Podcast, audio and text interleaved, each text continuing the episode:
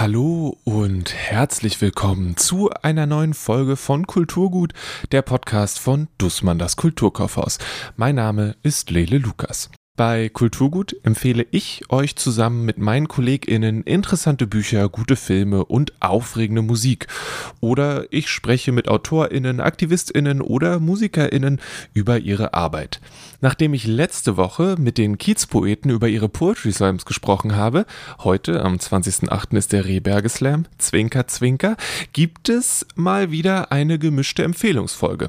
Das heißt, es gibt kein richtiges Oberthema und stattdessen einfach Bücher, die meine KollegInnen den Sommer über genossen haben. Ich habe gesagt, ich möchte was, was sie aktuell allen Leuten in die Hand drücken, irgendwas, was sie in den letzten Wochen, Monaten begleitet hat. Deshalb gibt es jetzt Bücher, die Leben gerettet haben, Bücher über Freundschaft, über Schelme, Kräuter, Shakespeare und über die Apokalypse. Eine bunte Mischung, empfohlen von meinen KollegInnen aus dem Kulturkaufhaus. Los geht's! Dieses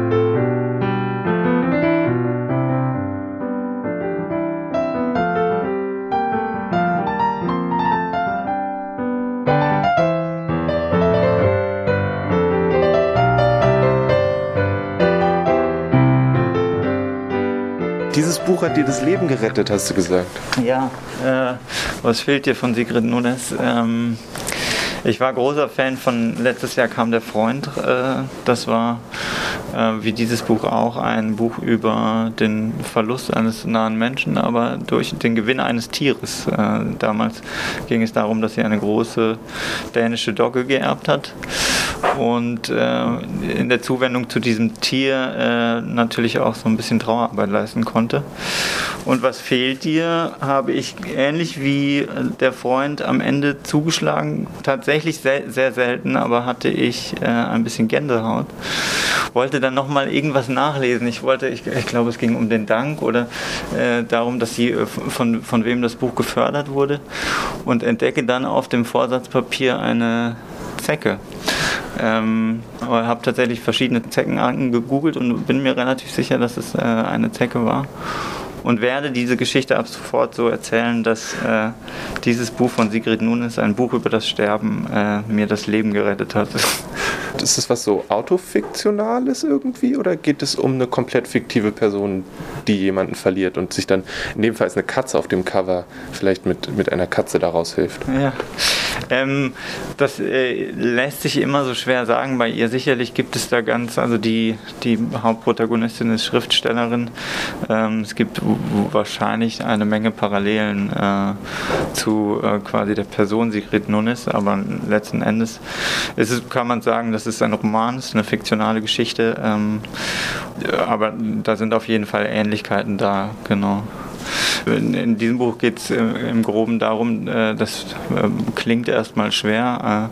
Äh, eine Schriftstellerin macht sich auf den Weg, eine Freundin, die ähm, mit Krebs im Krankenhaus liegt, zu besuchen und ähm, pendelt so hin und her zwischen Anteilnahme, großer Empathie, zwischen der, aber auch der Unfähigkeit, die richtigen Worte zu finden in so einer Situation, wahrscheinlich so, wie es uns allen gehen würde, mietet sich dann in ein Airbnb ein äh, und trifft dort eine Frau, die ähm, ja eine Katze hat. Äh, und äh, die Katze ist tatsächlich äh, in, im Gegensatz zu äh, der Freund damals, äh, da spielt der Hund schon ja, fast ein, eine Oscar-verdächtige Nebenrolle.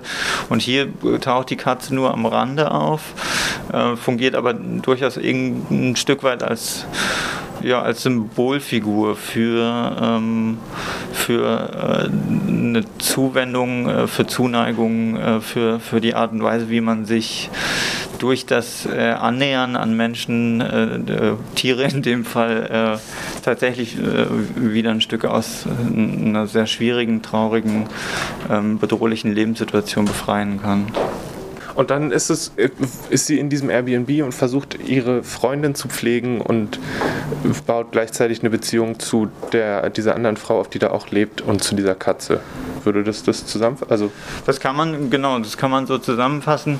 Ähm, ich will nicht zu viel verraten, aber die das, das kann man sicherlich sagen, diese Freundin von ihr, die eigentlich, äh, die früher eine sehr gute Studienfreundin war, aber übers Leben sind sie dann äh, Bekannte, also als bekannte Freundin verblieben, die wünscht sich von ihr, weil sie ihr tatsächlich gar nicht mehr so nahe steht, tatsächlich eine Sterbebegleitung. Die entscheidet sich relativ selbstbestimmt, ihr Leben äh, zu beenden, ähm, als sie erfährt, dass der, der Krebs eben nicht mehr heilbar ist. Und die beiden äh, ziehen dann später tatsächlich noch in ein, ein anderes Haus um. Und sie wünscht sich eben diese letzten Tage mit einem, ja, ich sage mal, einer ihr zu, äh, einer ihren zugewandten, aber nicht allzu nahestehenden Person zu verbringen. Genau, und äh, dann sind diese, also ist das, sind die Texte von Sigrid Nunes immer ganz reich an Anekdoten. Also sie erzählt dann von einer alten Nachbarin, ähm, sie äh, beleuchtet dieses Mutter-Tochter-Verhältnis von äh, eben der Frau, die jetzt im Sterben liegt. Ähm, äh, und erzählt letzten Endes ganz viele, durchaus hin und wieder auch konfliktbeladene, aber ähm, ganz viele Lebensgeschichten, also ganz viele Seitenlinien und das macht das Buch äh, total wertvoll. Also es ist tatsächlich immer, also es sind Bücher über Verlust, äh, über Traurigkeit, äh, über das Sterben, aber äh, auf so eine ganz paradoxe Art und Weise entfachen sie eine totale Lebenslust und das ähm, zeichnet äh, auch, was fehlt hier total aus. Das heißt, diese Gänsehaut, die du beschrieben hast, die kam eher davon, dass es ein bejahendes Fazit für dich war? Genau, das ist, ähm, ich finde, dass äh, das muss so schwer sein und es geht mir ganz selten so, dass ich äh, diese Bücher mit den schweren Thematiken zuschließe und so ganz bejahend da sitze und denke, ja, genau so ist das Leben. Also sie bildet total ähm, die, die, äh, die schweren Seiten des Lebens ab, ähm, ohne dass es äh, deprimierend ist. Das ist an manchen Stellen äh, tief traurig, aber dadurch, dass sie, ähm, wenn sie das Sterben betrachtet, immer auch so die Seite der Lebenden und vor allen Dingen in, in diesem Fall die Seite der Frau, die noch am Leben ist und mit diesem Tod umgehen muss, beleuchtet. Äh, dadurch kriegt es ähm, ja was ganz lebenslustvolles und in beiden Teilen auch was sehr Lustiges, weil sie eine ganz große Anekdotenerzählerin ist. Das war Was fehlt dir von Sigrid Nunes, empfohlen und vorgestellt von Gibran aus der Belletristik. Die nächsten zwei Bücher drehen sich um Freundschaft. Sie richten sich vielleicht an Jugendliche, die gerade in eine neue Klasse gekommen sind und ein wenig festen Boden unter den Füßen brauchen. Empfohlen werden die beiden Bücher von Melanie aus der Kinderbuchabteilung. Genau, also meine zwei Sommerbücher sind einmal Liebe Olivia, wie buchstabiert man Freundschaft von Julie Murphy und Freundschaft kommt auf leichten Füßen von Katie Clapham. Hattest du Freundschaftsprobleme irgendwie? Warst du, wann musstest du dich, also was ist da los? Wie, wie, wo kommt dieses Freundschaftsthema her? Gute Frage. Ich habe sie mir total unabhängig äh, voneinander ausgesucht äh, und dann erst festgestellt, dass tatsächlich in beiden ausgerechnet Freundschaft auch im Titel vorkommt. Ja, aber erstens finde ich Freundschaftsgeschichten sind immer super für den Sommer. Also, und es sind wirklich beides tolle Freundschaftsgeschichten, kann ich nur sagen. Dann, äh, worum geht es denn bei Liebe, Olivia? Wie buchstabiert man Freundschaft? Ähm, bei der Julie Murphy geht es tatsächlich äh, um das Mädchen Livy, die tatsächlich eigentlich eher Freundschaftsprobleme hat, weil ihre ehemals beste Freundin sich nur noch mit einer älteren Mädchenklicke äh, umgibt und äh, sie eigentlich so ein bisschen wie hat fallen lassen. Und ähm, sie hat leider auch noch äh, familiäre Probleme, weil ihre Eltern sich gerade erst vor kurzem haben scheiden lassen, da ihr Vater sich geoutet hat.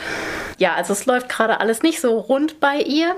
Der einzige Lichtblick ist, dass sie von ihrer Nachbarin, einer Ratgeberkolumnistin, äh, aufgefordert wird, weil die äh, kurzfristig in den Urlaub muss, ähm, sich um ihre Post zu kümmern. Also dafür zu sorgen, dass äh, die Leser Briefe immer weitergeleitet äh, werden.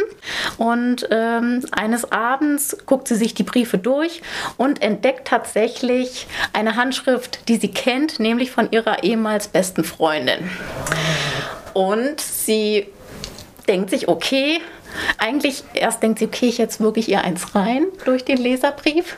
Aber dann besinnt sie sich eines Besseren und schreibt dann tatsächlich einen Brief, aber eher etwas freundschaftlicher. Okay, also sie schlüpft dann in die Rolle der Kolumnistin quasi. Genau, das ist die Mission. Das hätte die Kolumnistin eigentlich wissen müssen, als sie die... Wie, wie alt ist Olivia an der Stelle? Äh, Olivia ist... Äh, zwischen 11 und 12. Das hätte sie eigentlich wissen müssen, oder? Ja, ich denke das auch. ähm, aber wie gesagt, also es ist wirklich toll. Natürlich, das einzige Problem ist, dadurch, dass sie sich so in diese Leserbriefe äh, vertieft, vernachlässigt sie so ihr Umfeld. Sie hat nämlich noch einen äh, zweiten besten Freund, mit dem sie eigentlich immer alles zusammen macht und eigentlich auch keine Geheimnisse vor ihm hat. Aber Miss Flora hat sie gebeten, keinem davon zu erzählen, dass äh, sie das macht. Und sie hält sich natürlich auch dran.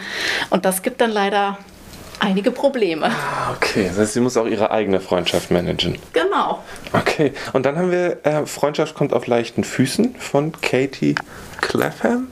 Ja, Clapham. Ich Clapham. musste auch immer ein paar Mal äh, schauen, wie sich das schreibt, aber ja, genau so.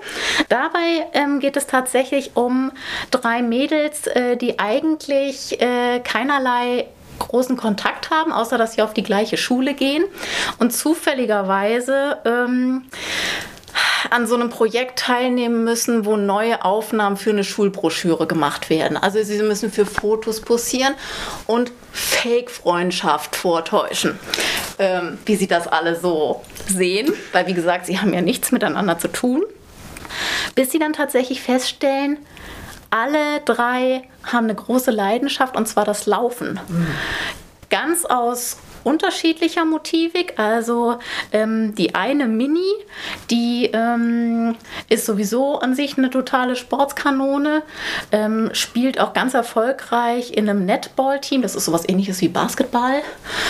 Die verletzt sich dann allerdings bei einem Unfall und bricht sich die Schulter und sucht sozusagen eine Art Ausgleich und fängt dann halt an zu laufen. Ähm, während Lena, die ist sowieso schon äh, auch in der äh, Schulmannschaft als Läuferin, aber Mini ist tatsächlich immer besser.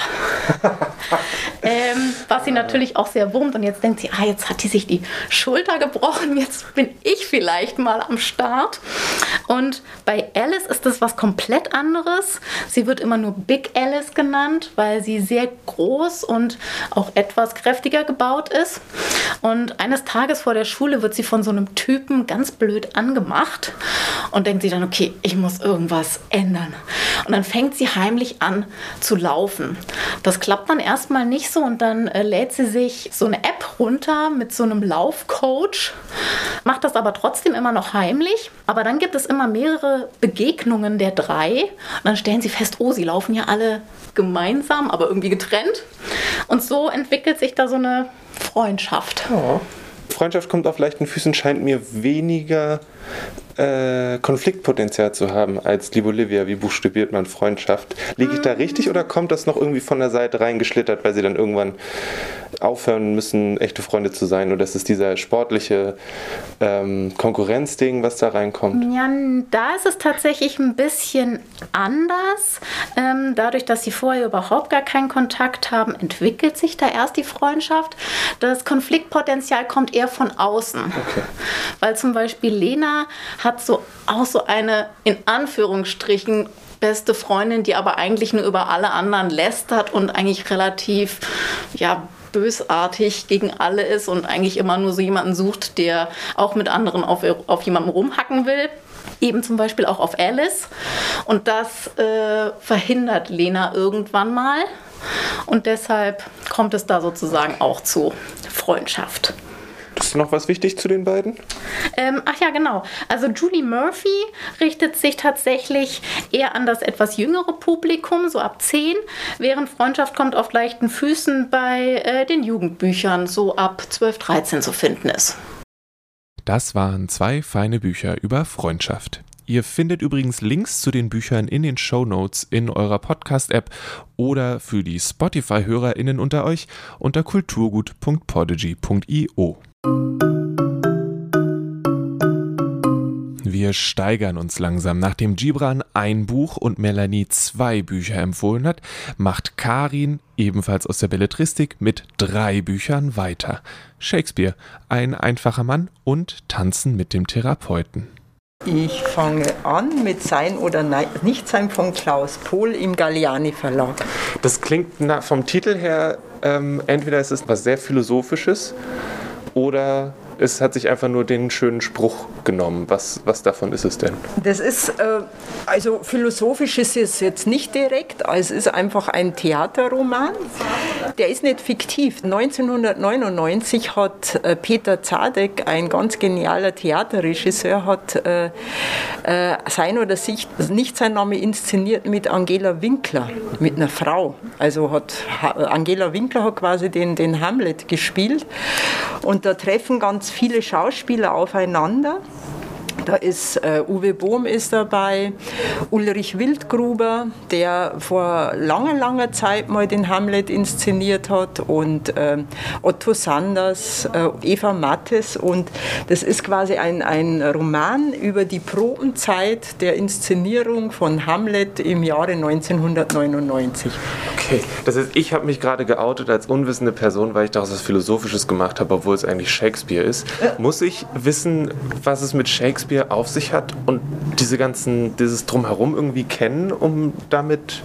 Nee, partout gar nicht. Ich bin keine Theatergängerin. Ich lebe schon sehr lange in Berlin. Ich gehe gelegentlich mal ins Berliner Ensemble, aber man muss keine Theatergängerin sein und man muss auch die Hamlet-Inszenierung nicht kennen. Es geht eigentlich vornehmlich um dieses Zusammenagieren der Schauspieler, Schauspielerinnen, wie Konkurrenten mitunter sind, wie sie noch proben, aber auch gerne feiern und mal einen drauf machen auf so einen anstrengenden Tag. Insbesondere mit Peter Zadek, der seine Leute komplett herausfordert, der sie wirklich bis an ihre Grenzen bringt, um exzellente schauspielerische Darstellung auf der Bühne abzuliefern. Kanntest du die Menschen vorher? Also diesen Herrn Zadek zum Beispiel, waren die Menschen dir vorher schon ein Begriff oder hast du die durch das Buch kennengelernt? Ich oute mich mal wieder, ich lese ja wahnsinnig gern Biografien und vor ganz, ich glaube vor 20 Jahren habe ich eine Biografie über Peter Zadek gelesen und habe mir immer gedacht, oh, so ein Schauspieler da sein nicht einfach mit so einem exzentrischen Regisseur.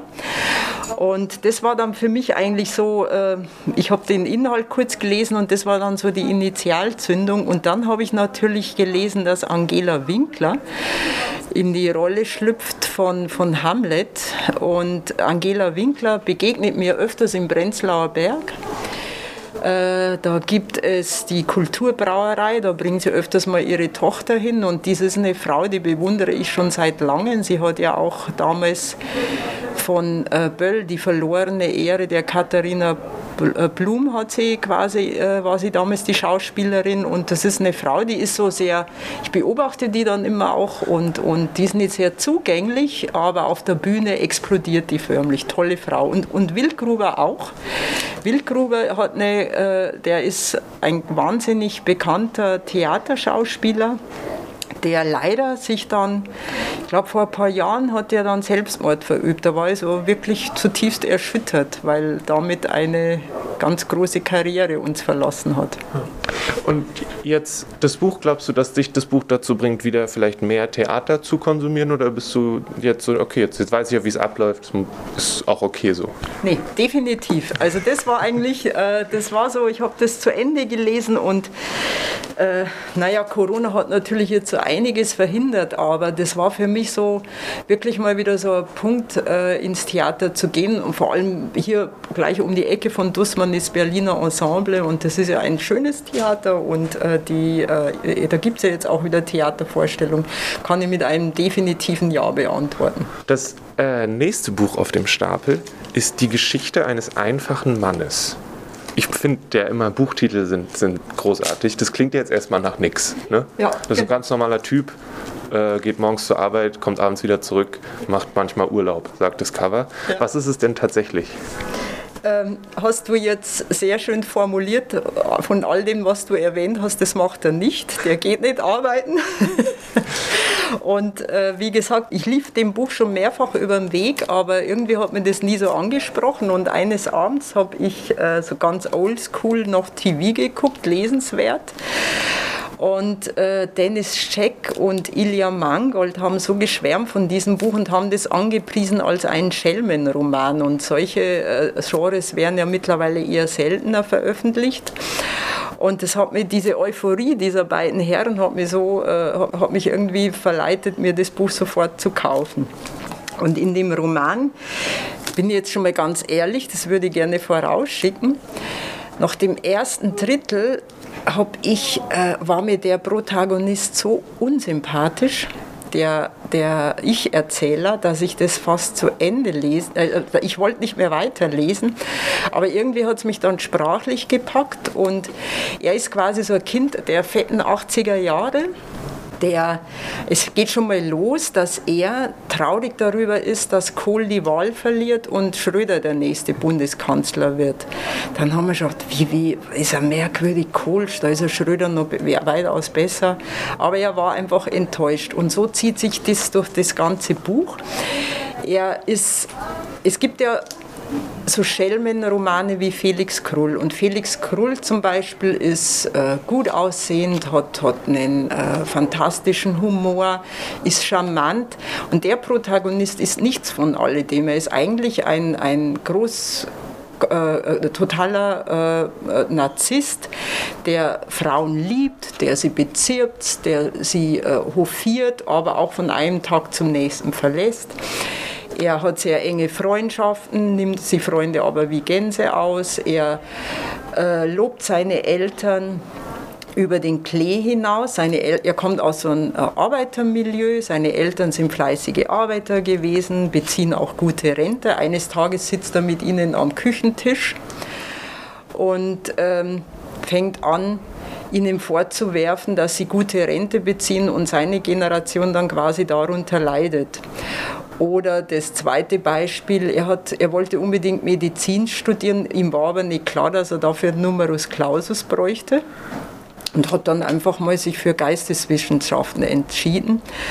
Und dann kam er äh, nach Hause, hat von der Uni einen Brief erhalten, dass er quasi mit Auszeichnung das Studium bestanden hätte. Und äh, da wäre dann quasi eine, äh, in der Aula, könnten die dann alle kommen, und die, inklusive der Eltern, und sie würden auf die Bühne gerufen werden. Und er ist davon ausgegangen, dass er der Einzige ist. Und der Professor stand auf der Bühne und hat dann die Namen mit den tollen Auszeichnungen genannt und plötzlich erhob sich fast der ganze Saal und das war für ihn schon wieder so, wie, wie kann das sein, ich war hier der Beste. Also er ist wirklich kein charmanter Charakter und das ist jetzt vielleicht ein bisschen fies, aber ich habe das dann auch zu Ende gelesen, weil ich wissen wollte, wie seine Geschichte, äh, wie, wie den Ausgang des Buches, ob er eigentlich mit, mit seinen fiesen Manövern so durchkommt durchs Leben.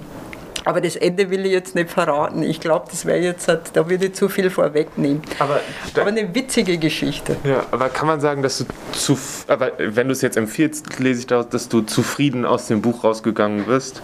In einer gewissen Art und Weise?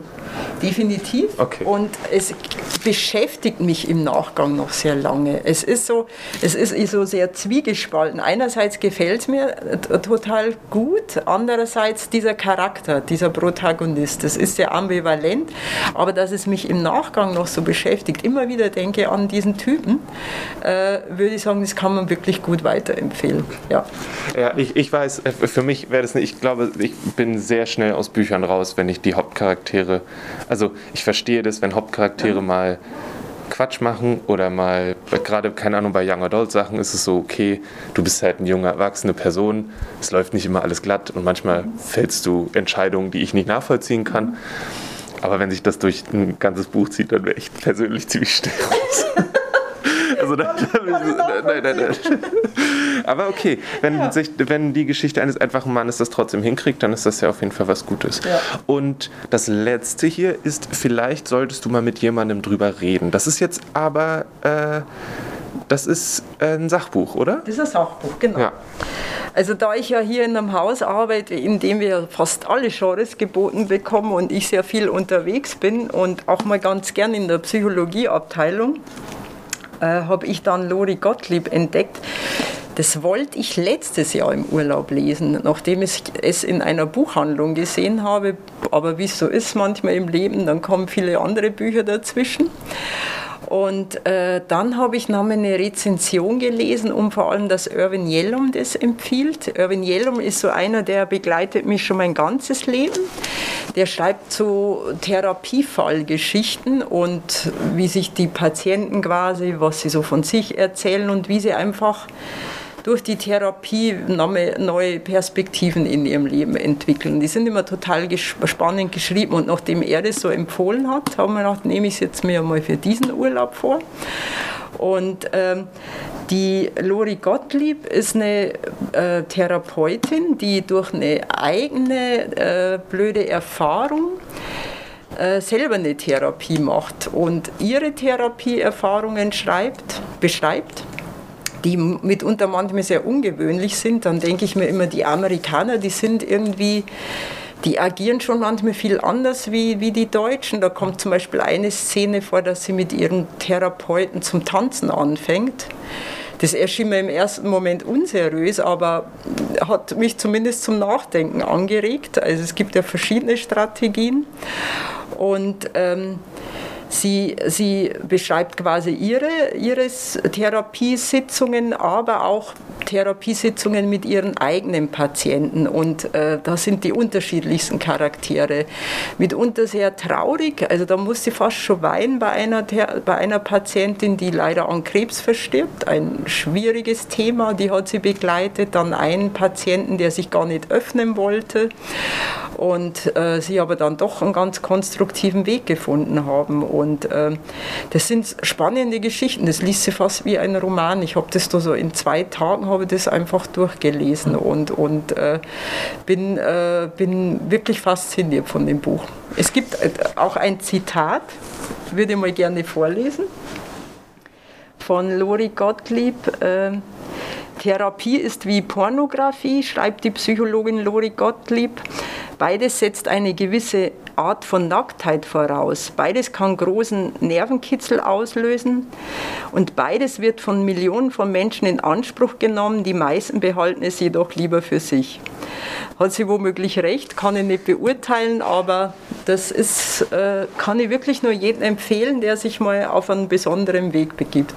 Und ist es sowohl diese Erzählung aus den Sitzungen als auch einen, wie funktioniert das Ganze, warum ist es so historisch und so weiter, oder ist es nur diese Augenzeugenberichte quasi? Das sind nur diese Augenzeugenberichte, genau. Und ob die jetzt authentisch sind, weiß ich nicht. Ich glaube, das ist ja oftmals so fiktiv. Auch Irvin Yellum, der mit seinen äh, Geschichten um die Ecke kommt, der muss sich natürlich immer erstmal das Okay von seiner Pat Patienten einholen. Aber ähm, das sind so reine Fallgeschichten quasi. Okay. Genau. Also ähm, geht Mensch nicht aus dem Buch raus mit noch einem, also mit einem zusätzlichen Verständnis von, wie funktioniert Therapie und wo kommt es her und was für verschiedene Sachen gibt, sondern ich kenne danach einfach ganz viele verschiedene Einzelgeschichten, die natürlich mir auch was über das Thema Therapie sagen, aber jetzt nicht so ein Faktenwissen vermitteln. Nee, gar nicht, gar nicht. Okay. Es liest sich wirklich wie, wie ein äh, guter Roman und äh, da gibt es einfach viele Gespräche. Also die Patienten, die sind sehr unterschiedlich klar, also klar, das ist sehr traumatisch, eine Krebserkrankung, aber dann gibt es auch äh, Verlustängste, Trennungsängste. Und oftmals gibt es auch Stellen in dem Buch, ähm, Angst vor Veränderungen, mit denen man sich ganz gut identifizieren kann. Also das ist so ein guter Wegweiser für einen selber. Jetzt könnte es mit vier Büchern weitergehen, tut es aber nicht. Hier ist Isabel aus dem English Bookshop mit einem Buch über die Apokalypse. Das Buch hat mir den Sommer gerettet. Das liegt jetzt nicht daran, dass mein Lesesommer so karg war, sondern einfach, dass ich lange nicht mehr ein Buch hatte, das mich so sehr gefesselt hat und mich aber auch so sehr an die Gegenwart wieder erinnert hat. Es ist jetzt aber auch nichts super Neues, oder? Es ist nicht dieses Jahr rausgekommen, sondern schon ein bisschen länger her. Es heißt Severance von Ling Ma. Wie bist du dann drauf gekommen und Genau, das Buch ist aus dem Jahr 2018 und hat jetzt gerade wieder so ein bisschen, was heißt Hype, aber äh, hat sich jetzt ein wenig besser verkauft, weil, was sehr interessant ist, in diesem Buch gibt es auch ein Virus, das aus China kommt und die Welt halt in einer Art Apokalypse bzw. Postapokalypse stürzt. Das heißt, äh, TikTok war bei dir erfolgreich? Das ist kein TikTok-Buch. äh, um ehrlich zu sein, wurde das letztes Jahr von einer, äh, in einer BloggerInnen-Aktion von Dussmann, von einer von einem Mädchen, das dort mitgemacht hat, empfohlen. Und da sah das Cover aber noch ganz anders aus. Und ich habe mich gar nicht erst damit beschäftigt. Und jetzt ist es in einem neuen, schönen, kleinen, äh, kompakten Taschenbuch erschienen. Ich habe es mir nochmal angeguckt, weil mir das Cover besser gefällt und habe gedacht, mh, hm, es hat durchaus einen Sinn, weswegen sie es so schön empfohlen hat letztes Jahr. Und es ist also diese, also auch eine Form der Pandemie dann? Und wie, was passiert? Wem folgen wir? Was sind die Personen? Warum ist es so ein besonderes Buch dann? Also die Protagonistin und auch Erzählerin ist Candace Chen, eine, ich glaube, mit oder Ende 20-jährige Frau. Es beginnt damit, dass wir in ihr Leben eingeführt werden. Sie arbeitet in New York in einem Menial Office Job, hat einen Freund ähm, und ist in ihren Routinen verfangen. Sie will sich nicht von denen lösen, aber sie ist auch von ihnen erdrückt. Also so ein bisschen eine typische 20-something woman story living in New York, not her best life. Und nach und nach gibt es die Anzeichen, dass sich ein Virus ausgebreitet hat aus China, der über Sporen verbreitet wird. Äh, und sie müssen dann auch anfangen, Masken zu tragen und so. Aber das, Interessante an dieser Geschichte ist, dass es nicht chronologisch erzählt wird. Das erste Kapitel ist ein Einstieg in, ihre, in ihr Leben in New York und in dem nächsten geht es schon darum, nach ein paar Monaten später, wie sie mit einem neun oder zehn anderen Überlebenden, die anscheinend immun sind oder jedenfalls so scheinen, als seien sie immun, auf dem Weg nach Chicago ist, um sich dort in einer Mall zu verbarrikadieren. Die nächsten Kapitel gehen dann vielleicht äh, auch um ihre Herkunft, denn Candace ist Kind von chinesischen Eltern, die in den 80er, 90ern nach in die USA emigriert sind und sind auch schon beide verstorben, was auch nochmal ihre Losgelöstheit in dieser Welt verstärkt. Und es gibt auch Kapitel, die über ihre Eltern gehen und über das Leben, das sie, bis sie sechs war, hat sie auch noch in Nordostchina gelebt. Und ähm, das wird dann mit vermischt. Also es, das ist das Interessante an dieser Geschichte, dass es nicht eine 0815 Postapokalypse ist, sondern ein Buch, das sich an so vielen verschiedenen äh, komplexen Themen versucht und diese auf sehr, sehr schöne Art und Weise beschreibt. Okay. Und jetzt hast du beschrieben, dass ihr, ihr Leben ist nicht so spitze und von den Sachen, also außer dem Boyfriend, der kann ich jetzt nicht einschätzen, ähm, da heißt es auch noch Severance. Ähm, was kannst du sagen, was treibt sie dann dazu, auch noch nach Chicago zu gehen? Warum bleibt sie nicht einfach da und sagt, es ist ja eh nichts mehr? Ähm, das würde jetzt den Plot, äh, das wäre jetzt äh, sozusagen, das würde ein wenig zu viel Plot verraten. Aber sie merkt einfach, sie lebt, nachdem alles zusammenfällt, ist sie eine der wenigen, die noch in New York lebt. Sie ist dann, sie zieht dann in ihr Office aus irgendwo aus Queens oder so, zieht sie dann nach Manhattan und ist eine der wenigen, beziehungsweise irgendwann die einzige, die noch dort wohnt. Und sie macht Bilder, als das Internet noch funktioniert, macht sie Bilder von dem äh, sozusagen leeren New York und kriegt dadurch auch so ein bisschen Ruhm online, bis aber nach und nach alle Leute sterben und gar niemand mehr überhaupt den Blog lesen kann. Und eines Tages schließt sie sich aus ihrem Office aus. Und in dem Moment denkt sie, was mache ich eigentlich hier? Ich muss aus dieser Stadt raus. Äh, und dann aus dem Weg daraus trifft sie, sie reist mit einem Yellow New York Cab. Nice. Äh, das nimmt sie sich und äh, versucht dann einfach rauszufahren und trifft dann auf andere Überlebende. Was dann auch sehr interessant ist, weil wieder diese typische postapokalyptische Gruppendynamik auch äh, ihren Platz findet in diesem Roman. Aber es ist nie so ein aber es wird nicht, das hast du glaube ich auch schon gesagt, zu so einem platten, in Anführungszeichen, Walking Dead. Wir überlegen jetzt, ob wir uns gegenseitig aufessen. Nein, das wird es nie. Das passiert dadurch, dass halt, wie gesagt, schon diese verschiedenen komplexen Themen von äh, Herkunft, Familie, Frau sein einfach ähm, Leben und Arbeiten, dass das alles auf eine sehr schöne und virtuose Art und Weise zusammengepflastert wird mit Kapiteln, die mal länger, die mal kürzer sind.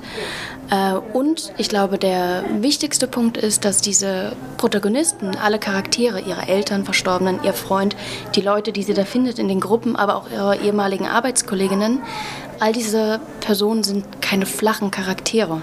Sie erfüllen die Stereotype immer nur augenscheinlich. Und dann, wenn man ein wenig tiefer liest oder die nächsten paar Zeilen, merkt man, wie viel Arbeit hier hinter den äh, verschiedenen Figuren steckt und weswegen es dann halt eben nicht platt ist, weil dieses Walking Dead hat ja immer seine Protagonistin und jeder Plot-Twist ist irgendwie, denkt man, das kann ja, das ist ja klar, dass das jetzt passiert, der wird da jetzt so. Na klar, damit spielt der Roman auch, aber ähm, er macht das halt eben auf eine sehr moderne Art und Weise, die noch nicht vorhanden, also die ich davor noch nicht so wahrgenommen habe. Ich mag diese Bücher, die diesem Gefühl von Pandemie etwas abgewinnen und weit genug vom Jetzt entfernt sind, um nicht endlos zu deprimieren. Ich gebe zu, meine Schwelle ist da immer noch relativ niedrig, aber Severance klingt wirklich ziemlich cool. Genug vom Hier und Jetzt. Mariam macht mit uns eine Zeitreise. Diesmal habe ich Malibu Rising von Taylor Jenkins Reid im Gepäck, im Urlaubsgepäck. Das waren noch diese so mit, mit 60s Rock'n'Roll und so ein bisschen Counterculture und so, richtig? Genau, das war Daisy Jones and the Six. Das ist das äh, Buch davor. Ich glaube, das kam 2019 raus. Und davor ähm, gab es The Seven Husbands of Evelyn Hugo, was ein Riesenhit war und immer noch ist. Und jetzt kam, ich glaube, im Mai Malibu Rising raus. Und ähm, das spielt in den 80ern größtenteils. Wir haben aber auch Rückblenden in die 50er, 60er, 70er. Ähm, es geht um, die, um vier Geschwister, die Reaver-Geschwister. Und die ganze die Hauptgeschichte, sage ich mal, spielt sich an einem Tag ab ähm, und arbeitet auf eine große Party hin. Das ist quasi die Party des Jahres, die Endsommerparty der älteren Schwester Nina. Zwischendurch haben wir dann äh, Rückblenden zur Familiengeschichte, was sehr interessant ist. Ähm, genau, das Ganze spielt in Malibu vor der Kulisse des Meeres. Die Leute surfen. Wir haben so ein Sommergefühl. Aber auch gleichzeitig ist das Ganze nicht so unbeschwert, wie man es sich vielleicht vorstellt.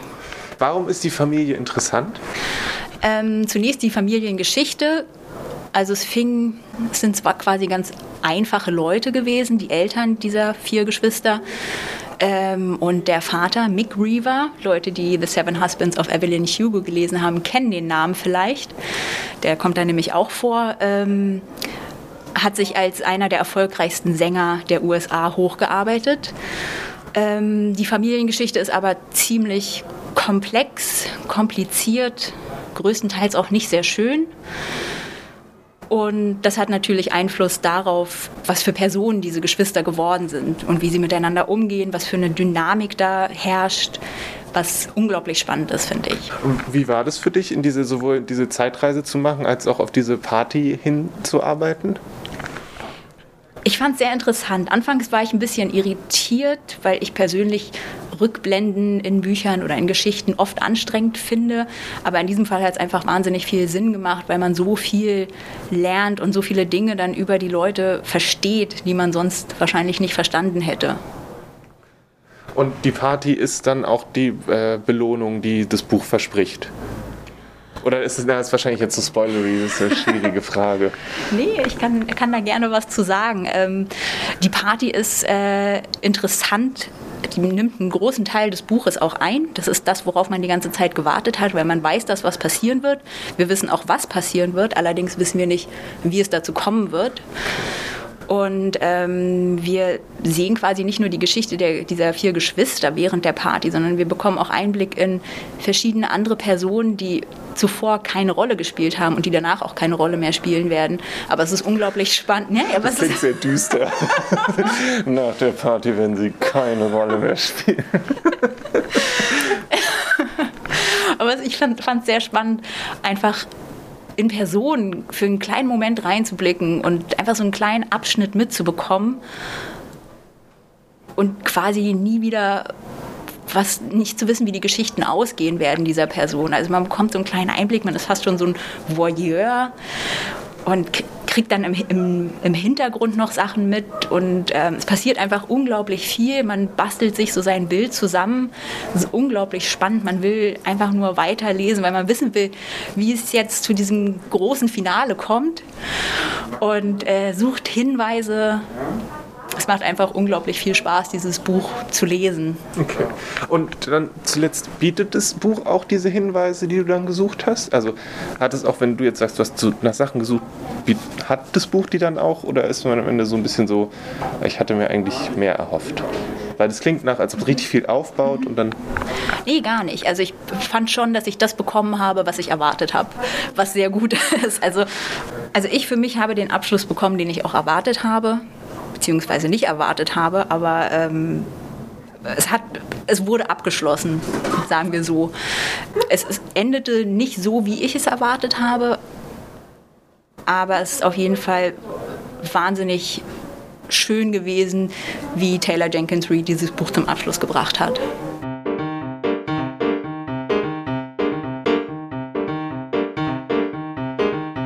So, das war jetzt ganz viel fiktiver Lesestoff.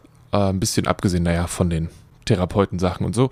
Meine Kollegin Beata hatte den Sommer immer ein ganz bestimmtes Büchlein über Kräuter dabei. Es heißt Kräuter, Gefährten am Wegesrand und ist von Ursula Stumpf. Beata hat mir geschrieben, dass sie das Buch bei den Wegen durch diesen Sommer begleitet und ihr immer wieder Glücksmomente geschenkt hat. Ich zitiere, es enthält sowohl Informatives und Nützliches zu zahlreichen Wildkräutern als auch Mythologisches und Geschichtliches und ist ganz wunderbar lesbar. Zudem regt es an, auf unsere unmittelbare Umgebung mit anderen Augen zu schauen. Und das geht auch in der Großstadt. Für meinen Teil habe ich den Sommer über ein paar wirklich gute Manga gelesen. Es gibt den ersten Sammelband von Doro Hedoro von Ku Hayashida. Da gibt es auch ein Netflix-Anime zu und ich bin super froh, dass ich das endlich in den Fingern habe. Das sind, glaube ich, insgesamt 25 Bände oder so, die auf Englisch irgendwie zur Hälfte vergriffen sind. Und jetzt gibt es auf Manga so Sammelbände, wo immer drei Stück auf einmal drin sind. Und ich glaube, auch wenn ihr die Serie geguckt haben solltet, könnt ihr dem Manga immer noch was abgewinnen. Wenn euch die Serie schon nicht interessiert hat, dann müsst ihr den Manga auch nicht probieren. Es ist ziemlich brutal, ist fantastisch und abgefahren und einfach wirklich, wirklich cool. Dann ist Spy Family weiterhin fantastisch und der dritte Band in der autobiografischen Reihe von Shigeru Mizuki, der heißt Mangaka und ist ein kleines bisschen anders als erwartet. Ich habe ein bisschen mehr interner über das Manga, also Mangaka-Sein erwartet. Davon gibt es nicht so viel. Stattdessen geht es viel darum, wie er immer das Bedürfnis hat, wieder in die Südsee zu gehen, wo er eben seine Kriegserfahrung gemacht hat. Und es ist super cool, weil auch so Leute wie Yoshiharu Tsuge, der ja auch ein sehr bekannter Mangaka selbst geworden ist, in diesem Buch von Shigeru Mizuki auftaucht und da als Assistent arbeitet. Und wenn man die beiden Sachen so nebeneinander stellt, sieht man zum einen, wo Zuge so ein bisschen seinen Stil her hat, aber auch aber es lässt sich auch bestätigen, was für ein nichtsnutziger Mensch das war. Es ist wirklich, wirklich cool, diese Sachen so zusammenzusetzen. Und mein absolutes Highlight für diesen Sommer ist aktuell, vielleicht ändert sich das auch noch, der Sommer geht ja noch ein bisschen es kommen auch immer noch coole Sachen raus, ist aber der dritte Band von Sunny von Taiyo Matsumoto.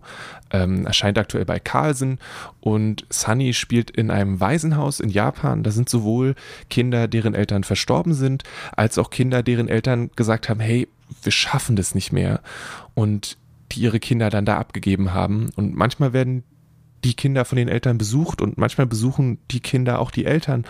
Und Matsumoto erzählt einfach wunderschöne Geschichten rund um diese Kinder und auch jungen Erwachsenen, die dort wohnen.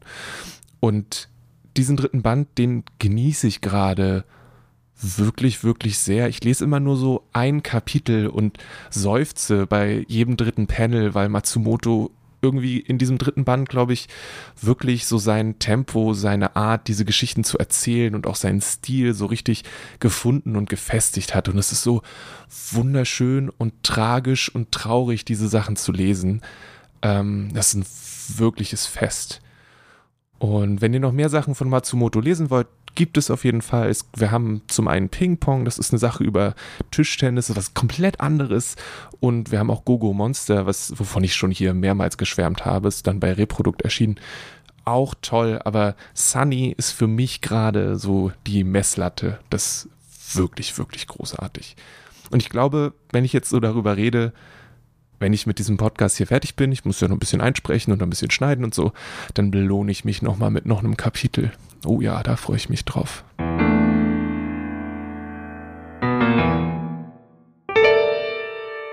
Das war die 64. Folge von Kulturgut. dem Podcast von Dussmann das Kulturkaufhaus. Vielen Dank an dieser Stelle an Gibran, Isabel, Karin, Beata, Mariam und Melanie für die Empfehlung. Heute Abend gibt es einen Rehberge Freiluftslam, also am 20.08. im Freiluftkino Rehberge. Und nächsten Freitag am 27.08. den Eagle Slam in der Freilichtbühne Spandau. Beides in Zusammenarbeit mit den Kiezpoeten. Schaut am besten mal unter kulturkaufhaus.de slash de slash Veranstaltungen vorbei, dann verpasst ihr auch nichts von den Dingen, die so anstehen. Welche Bücher haben euch durch den Sommer begleitet? Gibt's was, was wir hier verpasst haben, was, was wir uns unbedingt mitteilen wollt? Gibt es was, worauf ihr euch richtig freut? Habt ihr euch den neuen Sally Rooney schon richtig fett im Kalender angetragen? Lasst es mich wissen. Schreibt eine E-Mail an kulturgut.dussmann.de. Ich würde mich freuen. Übrigens auch, wenn ihr jetzt so gehört habt, was ich so an Mangas empfohlen habe, wenn ihr sagt, ey Lele, du, sag mal, du hast ja das noch nicht gelesen, das ist ja nur wirklich, also um Himmels Willen. Schreibt mir kulturgut.dussmann.de. Mein Name ist Lele Lukas und ich wünsche euch wie immer alles Gute. Lasst euch nicht ärgern. Das Logo für Kulturgut hat Rahel Süßkind illustriert und das Kulturgut-Thema ist von Paul Henkensen. Bis zum nächsten Mal.